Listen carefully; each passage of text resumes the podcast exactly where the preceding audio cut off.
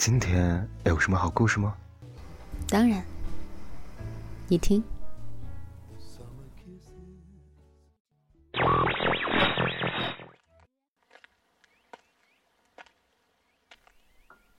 有一天，我从外面回家，正看到养父拿着我那份得了满分的试卷，得意的给邻居李叔叔看。我急了，一把抢过来，没好气的说：“以后别乱翻我的书包。”养父像做错事的小孩子，脸一下子红了。十二岁那年，邻居李叔叔的妻子来到我家。给我带来了女孩的卫生用品，还给我讲了一些生理常识。当得知是养父让他来的时候，我觉得又羞又恼，为此好几天不与他说话。二零零七年，我以全镇第一名的成绩考取了衡阳市最好的高中——衡南县一中。其实，很多人都劝养父别再让我读书了。他们的言下之意很明白：一个拐来的女儿，能嫁人生子，帮着养老送终就行了，何必要赔上老本？甚至有人对养父说：“你就不怕他翅膀硬了，飞了？”可养父什么也没说，不声不响的卖掉了家里的一头猪，还又找了一份分拣医疗垃圾的辛苦活。养父不知道，我学习如此努力，就是为了能够考上外地的大学，彻底离开他。让我万万没有想到的是，就在我高中即将毕业时，我的亲生父母来了。从学校到家，三个小时的路程，在这一天显得那么漫长。我冲进家门。一对穿着打扮都很体面的中年男女立刻站了起来。我一看就看出来了，自己饱满的额头和白皙的皮肤与那个中年女子如出一辙。他走过来，轻轻拉起我的衣领，看到我颈后的一块椭圆形的胎记，便紧紧的抱住我。孩子，你真的是星星。妈妈好想你呀！我感到了久违的温暖和踏实，在他的怀里泪雨滂沱。父亲从黑色的皮包里拿出一个厚厚的信封，塞进了养父的手中，说：“谢谢你这么多年来对星星的养育。我们想今天就把他带走。他的户口和转学手续，我们会替他办的。”养父把信封重新的塞回父亲手中。我啥也不要，就想要你们给我留个地址。父亲犹豫了一会儿，便写给了他。养父转过头来对我说：“闺女，你在这个家受委屈了，回去以后要听爸爸妈妈的话。”我没有理他。头也不回的离开了这个家。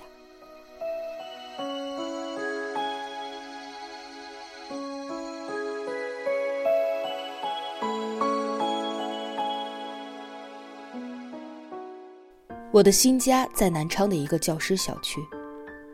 父亲是中学教师，母亲是一名护士。我还有一个比我小七岁的弟弟。一回到家。我就恢复了我原来的名字，施雨欣。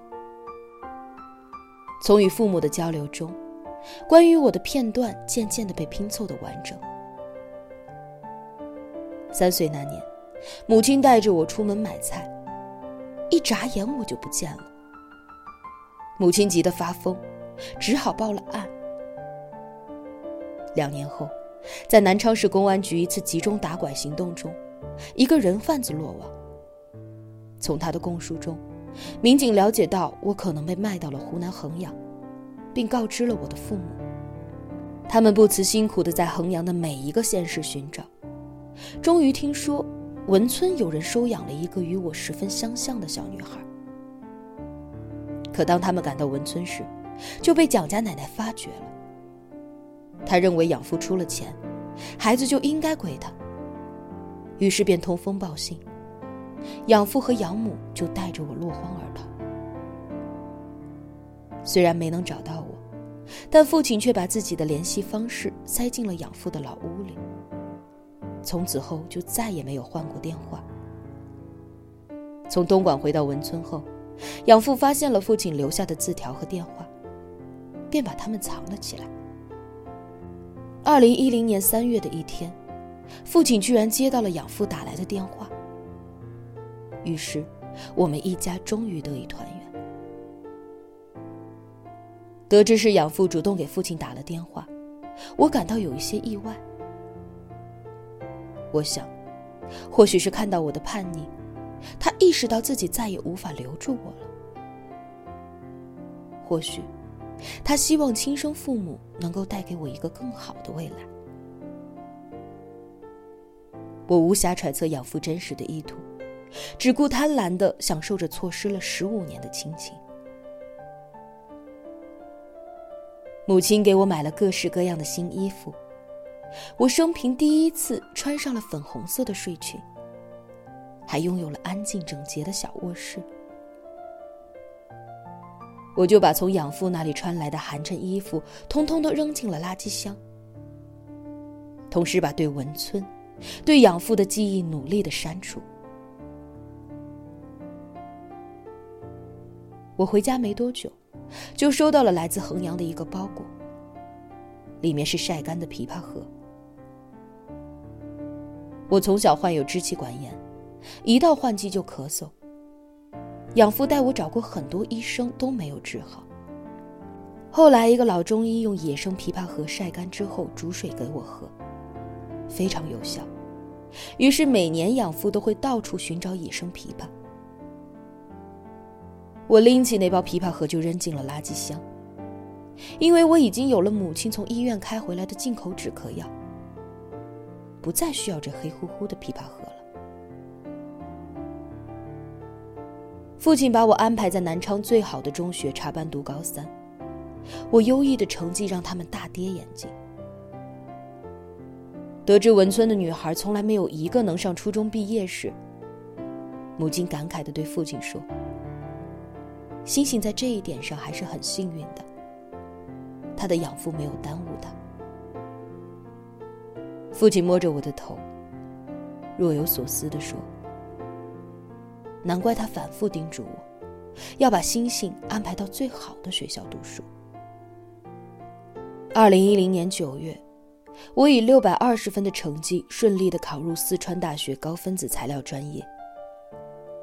二零一四年。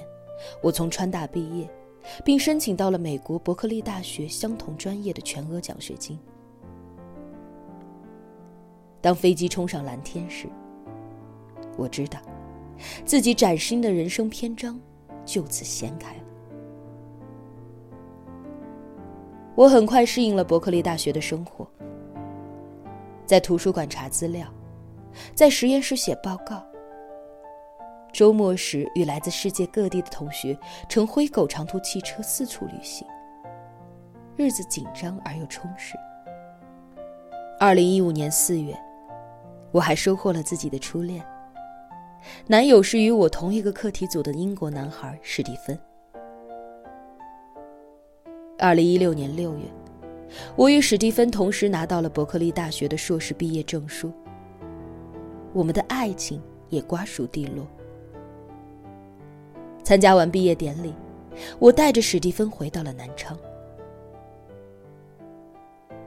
得知我带回一个养女婿，而且两个人都是名校的硕士，四邻八舍都涌向我家。在一片祝贺和献宴声中，我有一种扬眉吐气、脱胎换骨之感。父亲和母亲热情地招待着来客，眉眼之间洋溢着骄傲和舒心。就在这种无比欢快的气氛当中，我听到了关于养父的噩耗。养父的噩耗来自于我的老同学肖远平。他是文村唯一与我一同读到高中的同学，现在南昌工作。听我和史蒂芬聊完了我们在海外的见闻以及工作和学习情况后，肖远平突然说起：“你父亲，嗯，你的养父，听说他病得不轻，好像是皮肤癌。”肖远平的话在我的心上落下了一记重锤。养父，这是一个被我抗拒和禁锢了多少年的词。我顿时想起，在沥青厂打工的养父身上那刺鼻的气味。分拣医疗垃圾的他，手指经常被刺破，红肿溃烂，很久都不能愈合。他患上皮肤癌，很难说与这些没有关系。肖远平说：“自从我走后，养父一直孤零零的生活。”他每天最爱做的事，就是把家里最好的花生一粒一粒的捡出来，最甜的红薯一片一片的挑出来，或者是四处寻找野生枇杷。现在的野生枇杷越来越少。有一次采枇杷时，他失足从山崖上坠落，摔坏了腰椎。本来就弯的腰，现在更弯。